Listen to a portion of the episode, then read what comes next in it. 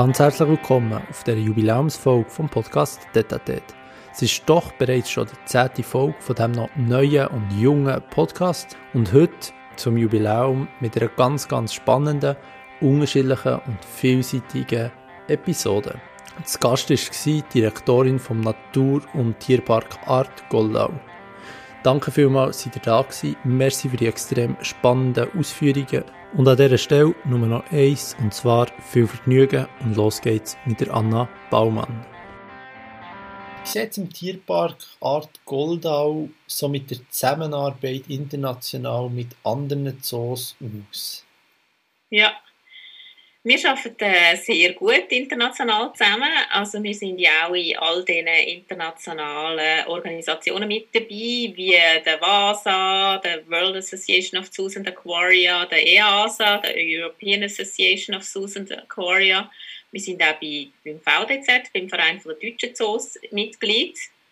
Und ich habe ja lange auch Zoo Schweiz als Präsidentin geleitet. Also wir haben eine sehr enge Zusammenarbeit. Man ist da aber ähm, sehr freundschaftlich unterwegs. Also man tut äh, über alles reden miteinander, man tut alles austauschen, man leitet alles offen. Wir haben überhaupt kein Geheimnis international miteinander. Und darum ist ähm, die, die Arbeitsweise, wie wir da miteinander zusammenarbeiten, sehr offen. Wir helfen äh, uns auch helfen gegenseitig, wenn wir Probleme haben mit gewissen Lieferanten, weil mhm. gewisse Lieferanten ja ausschließlich natürlich für die Zoo arbeiten und ähm, wir tun uns da auch sehr äh, intensiv austauschen, auch über alle möglichen Themen, wie Zuchtbücher, aber auch wie Anlagenbauten, wie natürlich auch äh, Tierschutzgesetzgebungen in diesen vereinzelten Ländern und so weiter. Was, was sind denn so die Unterschiede von, von Kultur zu Kultur? Also, du hast gesagt, die Zusammenarbeit ist eigentlich immer eben sehr transparent und mhm. das auch alle gut mit, aber die Unterschiede sind sicher da von Kultur zu Kultur. Also jetzt zwischen China, Südafrika und der Schweiz gibt es sicher mega Unterschiede, denke ich. Ja, ja, also die, die, die kulturellen Unterschiede sind natürlich sehr groß. Natürlich auch die Unterschiede, wie sie dort äh, gemäß ihrer Tierschutzgesetzgebung arbeiten mhm. oder wie sie eben ähm, zum Teil die Tiere erhalten, wobei die Unterschiede nicht mehr, nicht mehr so groß sind wie auch schon. Ähm, das nähert sich alles sehr, sehr, sehr aneinander an. Aber ja, die kulturellen Unterschiede, aber trotzdem, ich meine, trotz diesen großen kulturellen Unterschied, wir haben einen gemeinsamen Nenner und ich glaube, das ist das Wichtigste, das ist die Offenheit gegenüber allen, die in dem Zoonetzwerk drin sind und ich glaube, das macht halt schon sehr viel aus, wenn man so kann über alles reden und wirklich ähm, kein Geheimnis hat voreinander. Ja. Jetzt, ihr seid ja der, der drittgrößte Zoo, wenn man dem so sagen in der Schweiz, ziemlich zentral gelegen. Was ist der Unterschied zwischen jetzt der, der Zoo Zürich, ist glaube ich am grössten, der Zoo Basel und dann eben der Tierpark Art Goldau. Was, was ist der Unterschied zwischen einem Tierpark und jetzt eben einem Zoo wie in Basel und in Zürich? Ja, also ich denke, um das ähm, von der Fläche her der drittgrößte ist oder, ähm, oder anders, äh, das spielt nicht so eine große Rolle. Ich glaube, der Hauptunterschied zwischen uns und dem äh, Zolli Basel und dem Zoo Zürich ist, dass wir halt äh, nur einheimische und europäische Tierarten halten bei uns und uns auch konsequent auf das ausrichten, weil wir haben natürlich eine wunder wunderschöne Landschaft da bei uns. Ähm, ich weiß nicht, ob Sie sie kennen. Also die, die Landschaft von dem Bergsturz her, ja. wo am 2. September 1806 oben runtergekommen ist, also die, die, die, die schreit natürlich förmlich nach, nach den Wildtieren, die da in dieser Gegend leben mhm. und die da auch die Hai sind. Und ähm, das macht es natürlich so sehr speziell. Weil wir arbeiten natürlich dann auch nicht wahnsinnig viel mit Beton, sondern wir haben das Nagelschlugestein da, wo die ganze Region natürlich auch ähm, ja, auszeichnet und wo man natürlich dann auch zum, zum Bauen benutzt. Und ähm, da ist halt manchmal schon so, dass wir dann um, um Steine bauen, oder? Mhm. Und äh, zum, zum die, den Wert von diesen äh, Nagelschluhfelsen zu erhalten. Das ist sicher auch der Unterschied, warum es dann eben ein Tierpark ist und nicht ein Zoo im klassischen Sinn, wo Elefanten sind, äh, Löwen, ja. Und Und sicher auch, wie ihr vorher gesagt habt, die Zusammenarbeit beim, beim Kegbau, das macht sicher auch einen rechten Unterschied, wenn ihr jetzt eben Nagelflur habt und nicht wie jetzt im Zoo Zürich zum Beispiel halt relativ viel Beton wie fast in einem Neubau oder so, sondern wirklich komplette Natur ziemlich. Ja, äh, ja, ja, jein. die einzelnen Anlagen auf jeden Fall. Die anderen Anlagen dann auch wieder nicht. Wenn man muss Voliere bauen dann muss man natürlich also wirklich tonnenweise, mit mir auch tonnenweise Beton verbauen, weil die mhm. Voliere sind ja riesig, die sind wahnsinnig schwer, die müssen wahnsinnig viele Tonnen Kräfte abtragen und für das braucht es natürlich dann schon auch, ähm, auch bei uns braucht es dann sehr viel Beton und natürlich richtig äh, lange Anker, eben weil wir den Untergrund haben vom, vom mhm. ganzen Bergsturz her, braucht es natürlich manchmal Anker, die gehen so 20 bis 30 Meter im Boden rein. Und da haben andere Zoos sicher ein bisschen einfachere äh, Ausgangslage zum Bauen. Ah, das ist natürlich, ja, das überlegt man sich so gar nicht als Besucher, wie komplex jetzt zum Beispiel so ein Bau ist, wenn ihr sagen 20 bis 30 Meter im Boden runter. Ähm, im Zoo Zürich ist ja letztes Jahr, wenn ich mich nicht täusche, ein tragischer Unfall passiert. Was ja. habt ihr in, in Art Goldau für Erfahrungen mit so Vorfällen? Sind das Kind, das in ein Cake geht oder mit, mit Mitarbeitern und ja, weitere so Sachen? Ja, das ist immer äh, wahnsinnig tragisch, wenn so etwas passiert. Ich meine, das, ähm, ja, das kann man gar nicht erahnen, was da in einem innen abgeht. Und in meiner Phase, jetzt seit 13 Jahren, ich habe wirklich ein wahnsinniges Glück gehabt bisher. Ich habe mhm. ähm, weder eigentlich sehr tragische Unfälle mit Besuchern noch mit Mitarbeitenden. Und das ist ein riesen, riesen Glück, wenn man das kann sagen kann ähm, ja, also ich meine, es, es, kann immer passieren, oder? Mhm. Ein Unfall ist immer eine Verkettung von ganz unglücklichen ähm, Aktivitäten mhm. und dann passiert es und dann ist man da und ist geschockt. Ähm, ja, also ich will das unter keinen Umständen erleben und ich bin wirklich absolut glücklich, dass das bis jetzt äh, bei mir in meinen in meiner Zeit, wo ich jetzt da bin, noch nie passiert ist. Ja, kom komplett vermeiden kann man es ja wahrscheinlich gar nicht, weil es jetzt in Zürich ist ja ein menschlicher Fehler gewesen, soweit ich weiß. Ja. Und solange Menschen im Spiel sind, passieren vermutlich einfach immer menschliche Fehler. Das ist so und letztendlich sind auch äh, bei Robotern Menschen im Hintergrund, oder? Mhm. Und auch dort, wenn man sie falsch programmiert, passieren auch Fehler. Also ich glaube, ähm, das ist einfach etwas, wo wir nicht können wegdenken können, zumindest im 21. Jahrhundert noch nicht, vielleicht dann im, im nächsten Jahrhundert, ich weiß mhm. es nicht, aber ähm, ja, das ist, das ist wirklich äh, ja, das ist einfach eine Tragödie, wenn so etwas passiert. Mhm. Etwas Erfreuliches, apropos Jahrhundert, ihr werdet bald 100-jährig, habe ich gesehen. ja, genau. Wird Im 2025 haben genau. wir unseren Geburtstag, ja genau. Wird das, gibt es ein Jubiläumsfest oder was, was habt ihr da schon geplant? Ähm, also geplant haben wir vor der Hand einmal, dass wir den Tierpark natürlich äh, wunderbar in strahlendem Glanz darstellen. Das ja. heisst, wir sind ja jetzt noch am Bau von der Eulen- und Kohlkrabbenvoliere.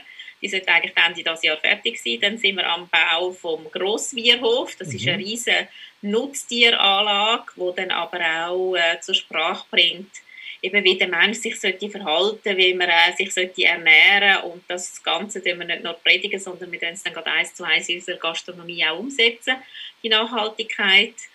Und anschließend ist dann ein neuer Eingangsbereich geplant, wo dann auch ein Erlebnishalle Bergsturz herkommt, mhm. weil ohne Bergsturz gibt es keinen Tierpark und das werden wir natürlich dann auch zeigen. Und wir werden auch einen Zauberwald dort machen. Wir haben dann wirklich einen ganz tollen Eingang, wo unsere Besucher dann auch nicht mehr warten müssen, weil jetzt ist es manchmal ein bisschen schwierig, weil sie gerade bei Grossandrang kommen alle auf die 11 am Sonntag und dann muss man manchmal eine Viertelstunde anstehen. Das ist natürlich sehr unangenehm für, für die Besuchenden und nachher haben wir auch die Möglichkeit, das alles zu digitalisieren natürlich. Ich sehe, das und, da... Ähm, also, Entschuldigung. Mir macht nichts. Und das ist eigentlich halt schon das Highlight. Und das ist das, wo wir sagen, das, das, das ist da unser Geburtstagsgeschenk ähm, an unsere Besucher. dass sie das überkommen. Und in dem Sinn haben wir eigentlich gar noch nicht so wahnsinnig grosse Geburtstagsfestivitäten geplant, weil ja, das, das ist ein Fest, da ist ein, sind ein paar Personen dabei. Aber ähm, die Philosophie von uns ist eigentlich, dass alle Besucher können profitieren und eben von, von einer super guten Infrastruktur, die ihnen dann auch hilft äh, in der Zukunft. Ja, aber ich sehe, ihr seid sehr, sehr innovativ unterwegs und einiges habt ihr geplant. Also wenn ich da höre, äh, nachhaltigere Ernährung im Restaurant, Digitalisierung seid ihr am Vorantreiben, dann doch sehr gut. Ja, ja, wir sind, äh, wir sind ein recht äh, junges, also ja, nicht nur jung, also wir sind ein recht innovatives und junges Team, trotz allem noch. Also wir sind zumindest jung geblieben und äh, wir harmonisieren extrem gut, wir arbeiten wahnsinnig gut zusammen und da, ja, da gibt es halt Alltag wieder irgendwelche Ideen, wo wir wo wir in die Hand nehmen und sagen, jawohl, das machen wir jetzt gerade. Ja, und vor allem, man überlegt sich das teilweise gar nicht, aber ihr seid ja, glaube ich, 180 Mitarbeiter ungefähr, 60 Vollzeitäquivalenzen. Ist ja gleich eine, eine ziemliche Menge an Leuten, die es braucht, um so einen Tierpark überhaupt zu betreiben. Ja, das ist so. Wir sind so ein, ähm, so ein schönes ähm, KMU, wobei ich dann aufs K würde den Fokus legen. ähm, ja, aber ähm, ich glaube, wir haben gerade eine wahnsinnig gute Größe, um eben noch so innovativ und schlagkräftig zu bleiben.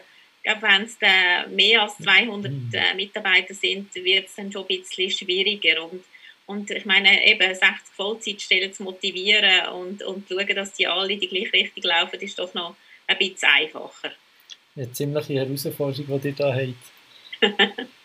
äh, auch eine Herausforderung für uns alle im Moment ist ja die Umstände, die wir damit leben. Wie, wie sieht das für einen Tierpark im Moment aus? Also werdet ihr da unterstützt? Ähm, bekommt ihr Gelder vom Bund? Sonst seid ihr ja, glaube ich, als Verein, soweit ich weiß, selbsttragend. Aber genau. wie sieht es in dieser genau. Zeit aus? Ja, also ähm, auch in dieser Zeit sind wir natürlich selbsttragend mhm. und alleine unterwegs. Ähm, ich denke, es kommt immer wieder auf die Ideen an, die man kreiert und auch auf die Ansprache der Spender und den Besuchenden, wie man das mhm. macht. Und wir sind eigentlich sehr gut durch die Zeit durchgekommen. Und selbstverständlich kriegen wir nichts vom Bund. wir wollen aber auch nicht. Ich finde, ähm, ein Tierpark, wie wir sind, muss, ähm, muss selbsttragend sein ich finde das sehr wichtig. Ähm, das würde meine Ehre jetzt auch nicht zulassen, dass ich mich unterstützen lassen, ehrlich gesagt. Ja, und sonst haben wir natürlich schon hin und wieder ähm, haben wir den Kanton, den Kanton Schweiz mit seinem Lotteriefonds, mhm. der uns natürlich unterstützt in gewissen Projekten. Wenn sie auch ein tolles, ja, wenn sie irgendwie den Narren fressen an einem tollen Projekt von uns, dann unterstützen sie uns auch sehr grosszügig und auch den Kanton Zug. Und ähm, sonst ähm, sind wir wirklich auch unterwegs, halt, ähm, wie alle anderen, auch mit Spendern, mit Stiftungen, die uns mhm. unterstützen. Und ähm, das funktioniert eigentlich recht gut. Ich glaube, da muss auch einfach der Funke springen. Also man muss, ja, da muss man können die Leute motivieren, begeistern und dann äh, kommt das über und dann sind die Leute auch bereit, ähm, einem zu unterstützen. Also die Euphorie, die man, die man bei euch spürt, schauen, dass die überspringt auf die unterschiedlichen Gruppen. Genau. Aber jetzt im Moment habt ihr glaube wieder offen einfach ein gewisses Kontingent, aber die habt das wieder müssen zuhaben, oder? Ja, wir haben zweimal recht lang zugehört. Und die, Zeit haben wir dann eben gerade einerseits genutzt, um die ganze Gastronomie umzustellen. Mhm wir haben wirklich jedes hinterletzte Rezept neu geschrieben. Wir haben äh, die ganzen die ganzen Einkäufe neu strukturiert. Wir haben ähm, Bauern gesucht, die für uns ähm, produzieren, also Bio, Biosäule, die können verrausen oder Bio ähm, Hühner und, und, ähm, und so weiter, die von außen rumlaufen. Und das war natürlich hervorragend gewesen. Andererseits ist es natürlich auch ein bisschen, ja, es ist ähm, ein Geister-Tierpark gewesen, so ohne Leute. Unsere Tiere haben auch gelitten. Also wir haben ja Mufflon, die frei laufen und Sika-Hirschen und natürlich Hühner, Enten, Gänse. Und die haben es überhaupt nicht lustig gefunden, so alleine. Die sind dann immer so nachgelaufen und haben gemeckert. Mhm. Ähm, die sind richtig froh gewesen, dass auch wieder äh, Leute im Tierpark gekommen sind und wir also auch, weil ich bin, muss ihnen also sagen, ich habe ich hab ziemlich gelitten, persönlich mhm. einfach. Für mich ist das, ähm, also ich habe keinen kein, äh, kein Fuß mehr in den Tierpark gemacht, weil es hat mich so, äh, ja, es hat mich einfach so durchgeschüttelt. Und äh, das ist, äh, ja, das ist einfach etwas, wo man hat dann auch müssen über, über, verarbeiten und mit dem leben. Aber äh, wir haben riesig Freude gehabt, wo wir dann wieder aufgetan haben und wo die Leute wieder gekommen sind.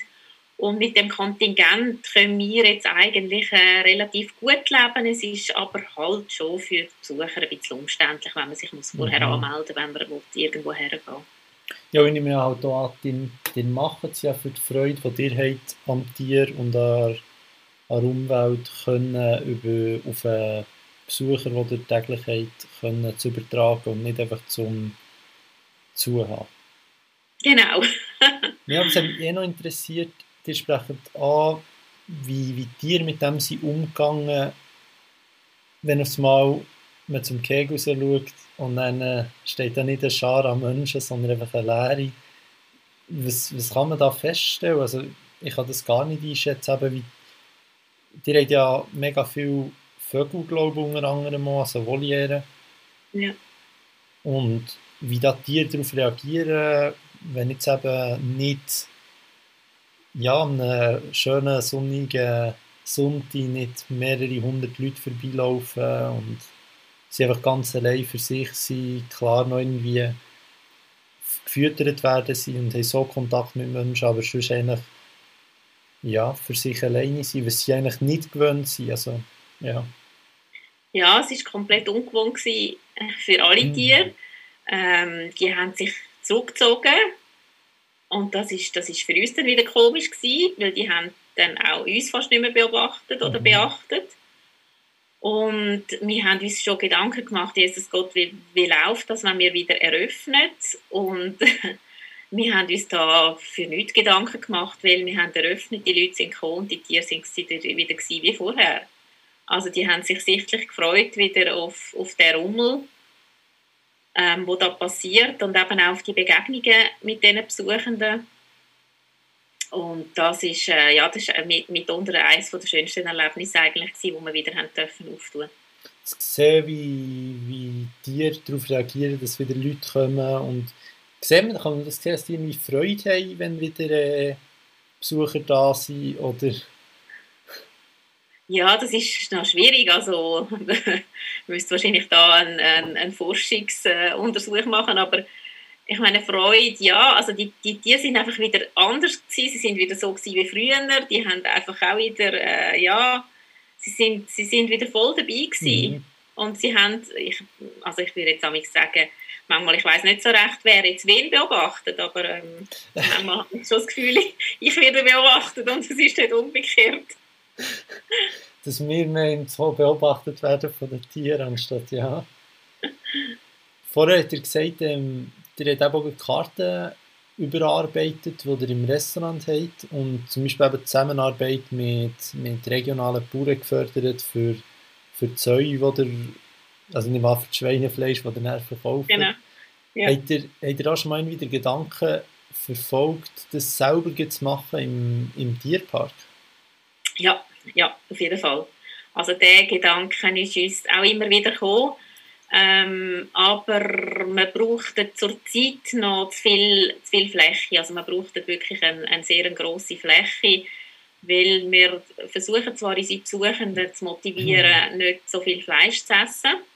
Und wir versuchen sie auch wegzubringen von Schnitzel und Pommes ähm, zu essen. Ähm, das ist jetzt einfach ein Prozess. Ähm, ich könnte mir schon vorstellen, dass irgendwann einmal in der Zukunft, dass man ähm, Tiere kann selber bei uns züchten wenn man nicht mehr so viel braucht, wenn die meisten Leute dann auch vegetarisch umgestellt haben. Aber ich glaube, da braucht es jetzt noch einen, einen Moment Zeit.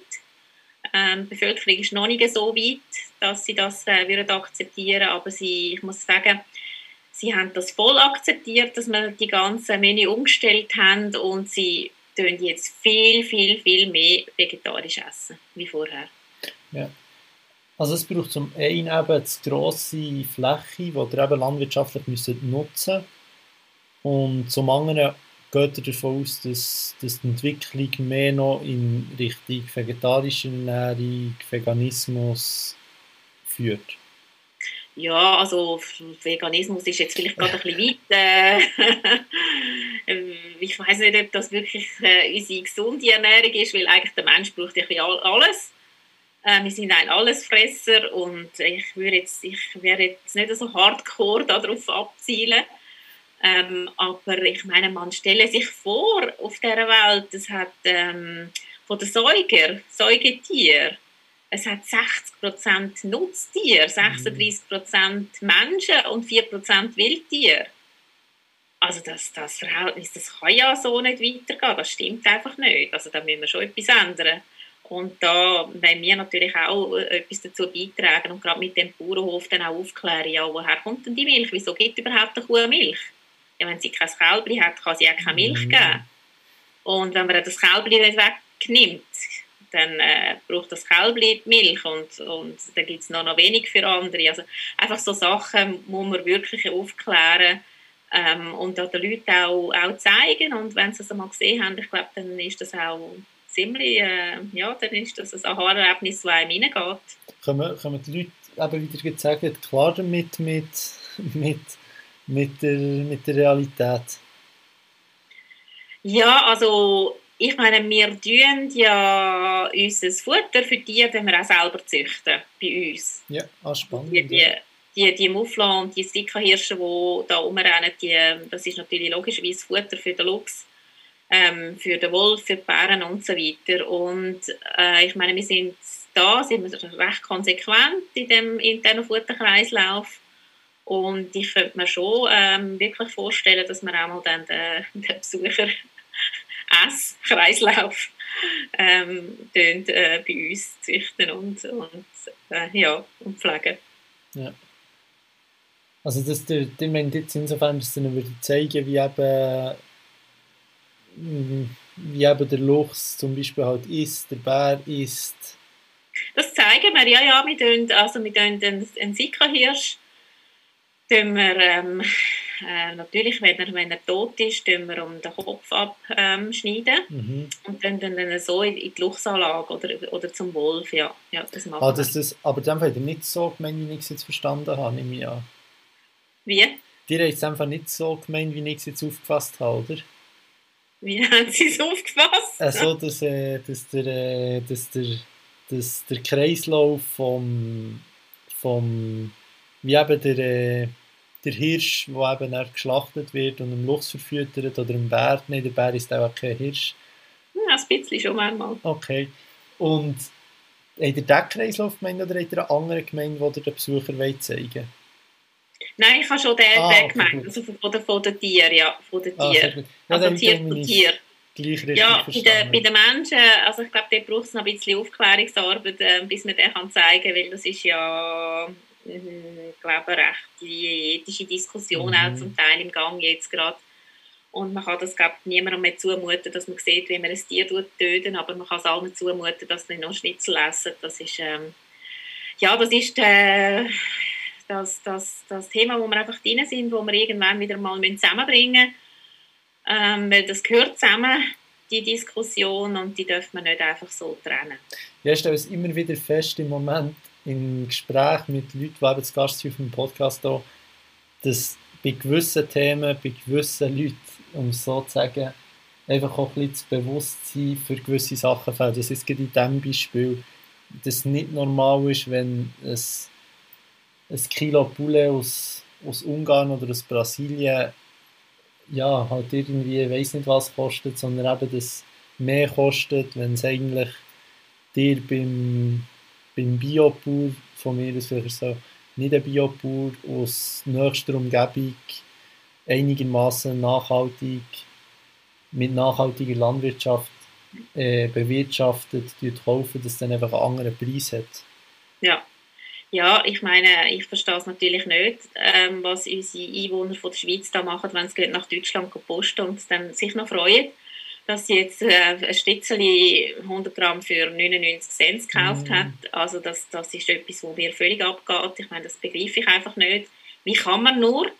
Wir haben, wir haben einen Schweizer Lohn, wir verdienen da etwas, also müssen wir auch in der Schweiz einkaufen erstens und zweitens müssen wir halt weniger Fleisch essen.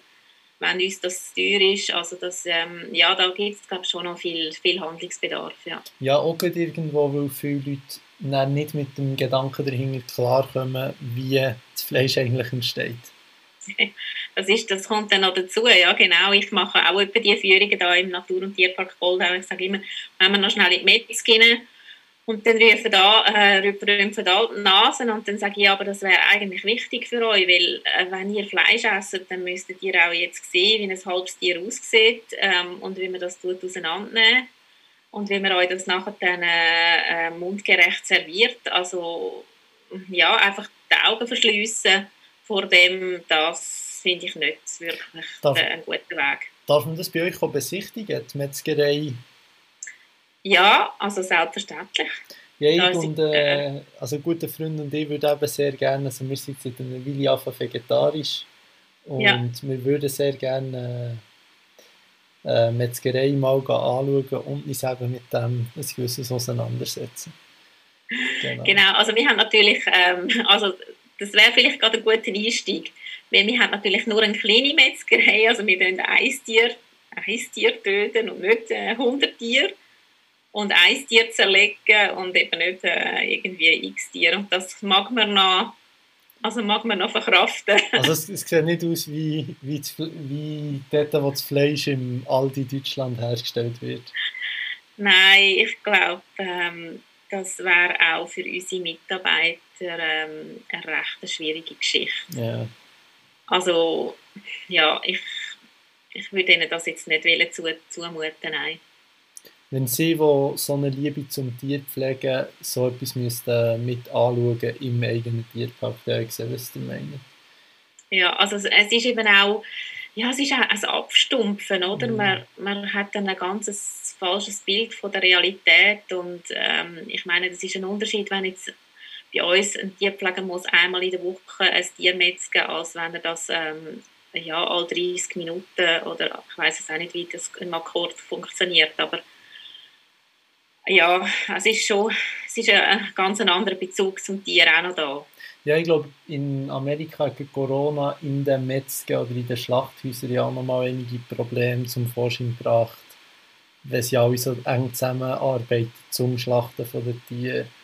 Ja, aber ein anderes Thema. Was sind eure, eure spektakulärsten Tiere, wenn es das so gibt, sind der Luchs und der Bär, kann man das so sagen oder was würdet ihr sagen?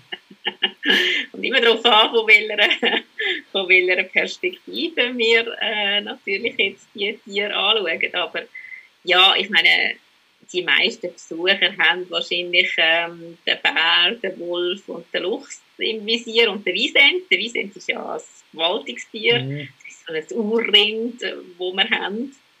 Ähm, ich persönlich finde Bienen am, am unglaublich, äh, ja, ich weiß auch nicht, ich bin total Fan von der Bienen.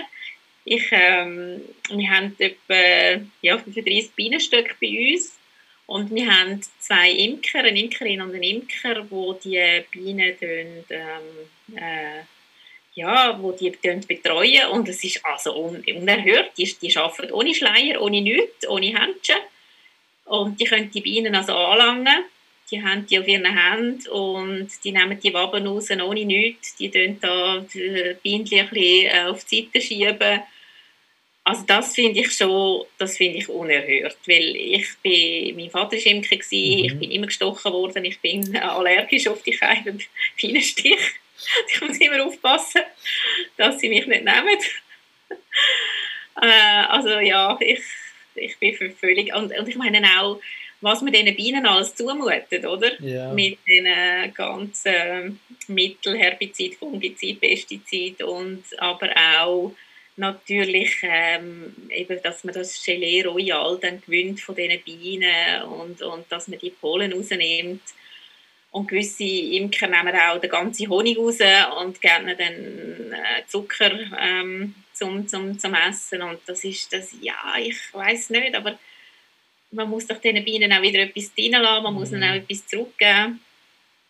Und äh, wieso braucht jetzt meine, meine Creme, die ich jetzt fürs Gesicht brauche, Gelee Royal drin? Also wegen dem bin ich morgen nicht, nicht hübscher und nicht weniger hübsch. Also Ja, yeah, ich sehe, was du meinst. Und es ist schon faszinierend, halt, wie, wie das ganze Volk zusammenarbeitet. Ja, also. ja.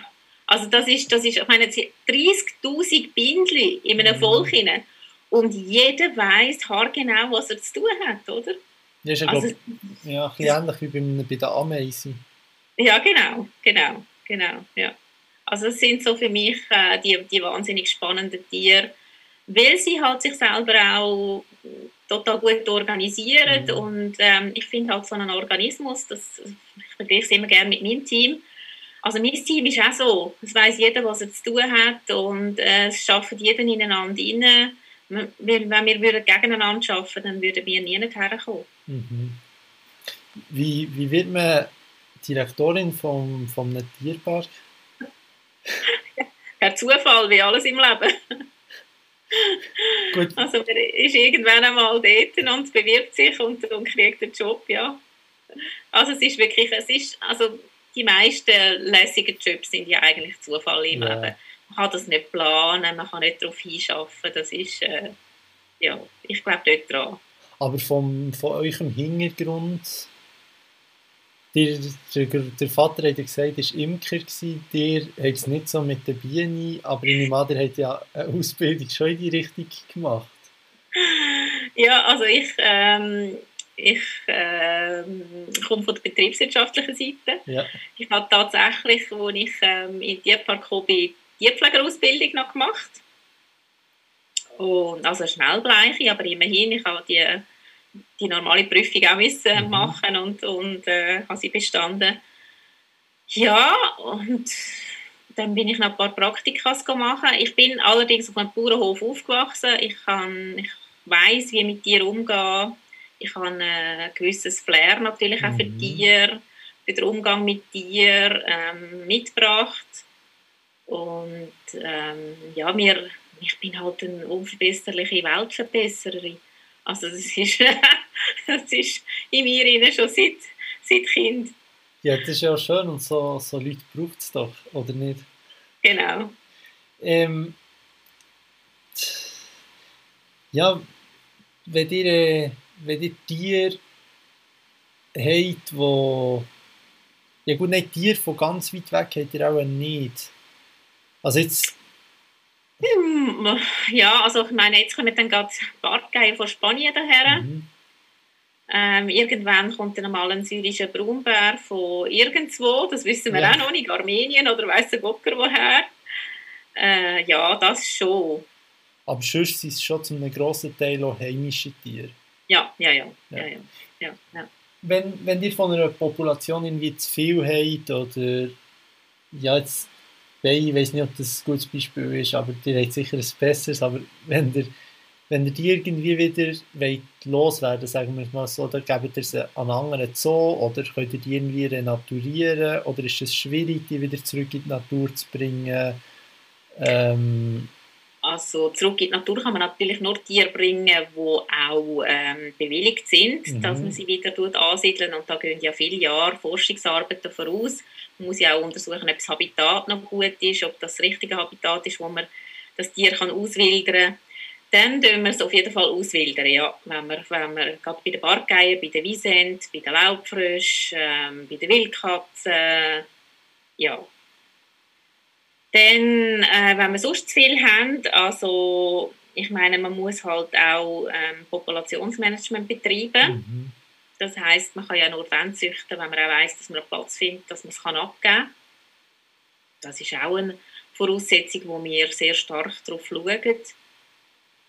Und ich meine, selbstverständlich, wir züchten Mufflon und Sika-Hirsche züchten, damit sie unsere Tiere können fressen können, damit wir nicht mit dem Futter einkaufen Das wäre ja, also das wäre ja eher, wenn wir würden, ähm, äh, Futter von irgendwo einkaufen, wenn wir selber Futter da haben. Und ähm, ja, was gibt, ja, das ist es etwa. Aber das braucht eine ziemliche Zucht, damit ihr, damit ihr nachher nicht genug habt, für eure Luchse zu füttern, oder nicht? Ja, ja, also wir, wir bringen es meistens nicht fertig, überhaupt so viel zu züchten. Ja. wir müssen äh, aber auch noch Fleisch dazu haben. Aber die umliegenden Bauern da bei uns, die wissen, wenn sie ähm, eine Totgeburt haben, ähm, in einem, bei einem Kälbli oder wenn, wenn sonst ein Tier stirbt bei ihnen, ähm, dann dürfen sie es uns abgeben und dann können sie mir auch holen. Sie, sie telefonieren uns dann und sagen, ähm, wir haben da eins, kein, ähm, hatten kein äh, Mittel gehabt, kein mhm. Medikament, also können wir das holen. Und dann können wir das natürlich holen und das können wir dann auch verfüttern. Yeah. Und da, das ist wirklich eine wahnsinnig schöne, ähm, ja, schöne Art von diesen Bauern, dass wir das, die Tiere dann auch immer wieder überkommen. Ja, das ist auch etwas, wo man sich eben so gar nicht der Realität bewusst ist, eben, dass es halt eine Totgeburt kann geben und dass die ja. nachher eben zum Beispiel verfuttert wird, jetzt einem, einem Luchs oder was auch immer, ja. Wie... Ja, wir, wir, probieren möglichst schnell an der Natur zu bleiben, mhm. oder? Gut, die, die heisst ja Natur- und Tierpark Goldau. ja, ihr seid natürlich auch in einer idyllischen Lage zwischen den Seen. Ja. Ja, das ist so. Wir sind am schönsten Ort in der Schweiz. ja, aber und schön zentral. Genau. Dir, dir züchtet selber Tiere, hat er gesagt. Jetzt beim Züchten muss man glaube ich, schon das eine oder andere beachten, damit es keine Inzucht gibt. Was ist, was ist besonders wichtig? Ja, also da gibt es ein paar ganz einfache Regeln, dass man halt ähm, die Böcke immer wieder austauscht, aber dass man auch die, die älteren Damen mal wieder rausnimmt mhm. und wieder neu einsetzt von anderen Zoos, dass wieder frisches Blut dazukommt. Ähm, ich glaube, das ist das Wichtigste. Und ich meine, da gibt es ganz viele Regeln beim Populationsmanagement, die man muss einhalten muss. Ähm, das will ich jetzt aber da eigentlich gar nicht müssen darlegen, weil äh, da, da gibt es natürlich Vorschriften auch vom Zuchtbuchführer, wo der Zuchtbuchführer sagt, ja, das Tier darf nur mit dem und mit mhm. dem nicht, ähm, wegen der genetischen Vielfalt und so weiter und so fort. Aber sicher auch da eine Zusammenarbeit unter den einzelnen Zoos ist ziemlich... Ja. Ja, ja, also das ist ganz wesentlich, weil die Zuchtbücher, die werden weltweit geführt. Ja. Also es ist nicht einfach ein Zuchtbuch, das irgendwo in der Schweiz geführt wird, sondern das sind, das sind weltweite Zuchtbücher. Und das ist ganz wichtig, äh, dass die gut gemanagt werden äh, und so auch natürlich ähm, die Zusammensetzung dann natürlich stimmt. Ob denn die Tiere letztendlich Lust haben aufeinander, das ist dann wieder ein anderes ja, Thema, oder? Ja. Ja, alles, das ist auch gut, kann man nicht alles beeinflussen. Genau. Ähm, gibt es das, der, der, Donald Trump ist ja da äh, vorausgegangen beim Protektionismus. China macht das ja bei den Panda-Bären. Was gibt es da noch sonst so Beispiele, jetzt, die euch betreffen, mit, mit Tierarten, wo ihr jetzt direkt wollt, den sibirischen Bär, hat er gesagt, wo ihr fast nicht bekommt? Ein syrischer Braunbär. nicht ein sibirischer, Entschuldigung. Nein, ein syrischer, genau. wo ihr fast nicht bekommt, weil, genau. weil andere Länder nicht geben wollen. Nein, bei den syrischen Braunbären ist es ähm, eher das Thema, dass die kurz vor dem Aussterben sind, mhm. die Unterart der Braunbären, und dass man dort eigentlich gar keine reinrassige syrische Braunbären mehr überkommt. Ähm, das ist nicht der Protektionismus, überhaupt nicht. Man muss auch nicht zahlen für die Tiere, sondern man tut die austauschen miteinander. Ja, also da haben wir wirklich eher das Problem, dass wir mit, vielleicht mit Mühe und Not die, die Tierart noch retten können, aber ähm, so wie es aussieht, es ist äh, ziemlich schitter gerade im Moment. Wie es um, die, um die Bären steht, ja. Ja, genau, genau. Ja. Wir kommen natürlich auch nicht dazu. Ich meine, Syrien ist ähm, ein Konfliktgebiet. Ähm, das Hinterland von der Türkei und so weiter. Also man kommt natürlich auch nicht so recht dazu. Man weiß auch nicht äh, richtig, wie viel, wie viel gibt es überhaupt noch. Und eben, sind die wirklich vom genetischen Material her reinrassig? Und da müssen jetzt einmal zuerst noch genetische Studien gemacht werden. Ja. Und eben, man kommt, kommt fast nicht dazu, weil es so abgelegen ist. Und, ja, ja ein Konfliktherd natürlich mhm. ist. Dir jetzt jetzt schon mit mehreren äh, Aussagen wieder angetönt, dass ihr immer das Beste für das Tier wollt, aber jetzt, eben, die Tierhaltung ist nicht wichtig, woher das Fleisch kommt. Jetzt, es gibt ja immer wieder Diskussionen, die in die Richtung gehen von, kann man denn überhaupt das Beste wollen, wenn ein Tier im Zoo, im Tierpark eingeschlossen ist, muss sie, wie, wie entgegnet er so etwas? Ja, also ich meine, das muss man mal das grosse ganze Bild anschauen, wie viele ähm, Tiere dann überhaupt in der Schweiz gehalten werden. Wir haben, einen, wir haben einen von der von der engsten Besetzung überhaupt von Tieren, von Nutztieren in der Schweiz, die es gibt. Wir haben ähm, ein relativ kleines Land, mhm. auch Menschen. Also wir haben auch, wenn man das vergleicht mit anderen Ländern, ist die Schweiz ziemlich vorne auf der Rangliste, äh, was, was das anbelangt, wie viele Einwohner das wir haben auf, auf, auf engstem Raum. Und darum muss man das schon wirklich ein bisschen auch im Gesichtspunkt behalten, was das heißt, äh, Nutztier und, und, und Wildtier zu halten und wie viel Fläche haben die Tiere überhaupt, oder? Da, die, die, die Tiere, die in diesen Zoos gehalten werden, das ist ja vielleicht 1% überhaupt, nicht einmal von allen Tieren, die gehalten werden. Ähm, und wenn man das in eine Relation setzt, dann muss man sagen, ja, also äh, die, die Wildtiere, die wir in den Zoos halten, haben es eigentlich am besten ich will lieber ein Wildtier sein, als es äh, in einem Zoo als, als wild. Ähm, und ich will unter keinen Umständen ähm, ein Nutztier sein. Und darum kann ich da schon mit gutem Gewissen sagen, also die Tiere in den Zoos, die werden am besten gehalten, weil das sind Profis, die die Tiere halten. Die machen nichts anderes als Tiere halten, die machen nichts anderes als forschen an den Tieren. Wie können wir es noch besser machen? Wie können wir äh, die Tiere noch gezielter ähm, äh, füttern, dass es ihnen besser geht. Und das sieht man ja. Ich meine, all die Tiere, die in den Zoos sind, die werden manchmal doppelt so alt, wenn nicht, wenn nicht mehr, wie in der Natur. Also das sagt ja auch etwas aus über die Haltung dieser Tiere. Ja, gut, wenn jetzt natürlich der Luchs mal auf die, die andere Seite vom See will oder in, Kanton Bern, dann kann er das halt offensichtlich nicht. Ja, das ist schon so, aber wieso, also da muss man sich auch die Frage stellen, wieso will er denn dort her? Also will er dort, äh, einem Weibli gehen oder äh, will er Futter suchen?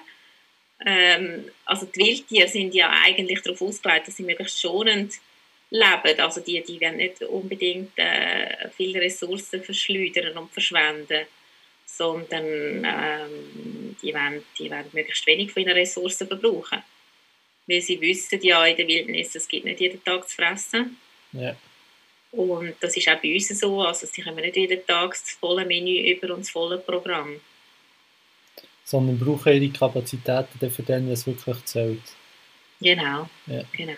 Ich sehe das schon immer wieder so Bilder jetzt so von irgendwelchen Delfinen in irgendwelchen Keg komplett eingegangen, aber da kann man jetzt natürlich sagen, das betrifft wie euch nicht, oder das ist bei, bei euch nicht Ja, also ich denke, man muss auch die heutigen Bilder anschauen und ich, ähm, also und in die heutigen Zoos gehen und jetzt in die Zoos gehen und nicht von Bildern reden vor, vor 30 Jahren, wo, wo noch stattgefunden haben. Und ich meine heute mit den Social Media, also was kann man überhaupt noch glauben?